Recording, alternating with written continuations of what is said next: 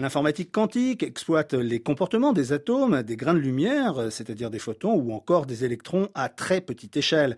Dans l'univers de l'infiniment petit, les constituants ultimes de la matière se comportent différemment des objets macroscopiques du monde qui nous entoure. Par exemple, la vitesse de déplacement d'un électron qui déambule au hasard dans l'espace peut être de 2000 km secondes ou 1000 km secondes, mais tant qu'on n'aura pas relevé la vitesse de notre bolide, il adoptera les deux vélocités à la fois. Ce phénomène qui heurte d'emblée notre intuition se nomme la superposition d'états.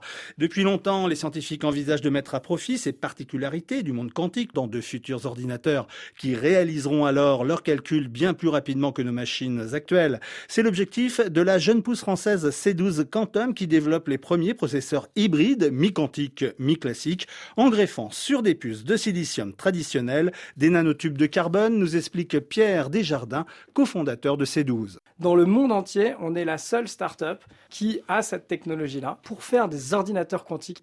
Et ça vient en fait d'une recherche à l'école normale supérieure.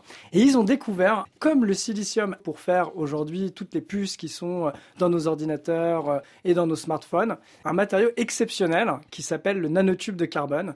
L'ordinateur quantique est infiniment plus puissant pour certains problèmes comprendre comment on développe de nouveaux médicaments, résoudre des problèmes d'optimisation, par exemple, dans la logistique ou dans les transports, qui sont extrêmement compliqués parce que très combinatoires. Par contre, il va être très mauvais à faire des choses très simples, comme par exemple des additions.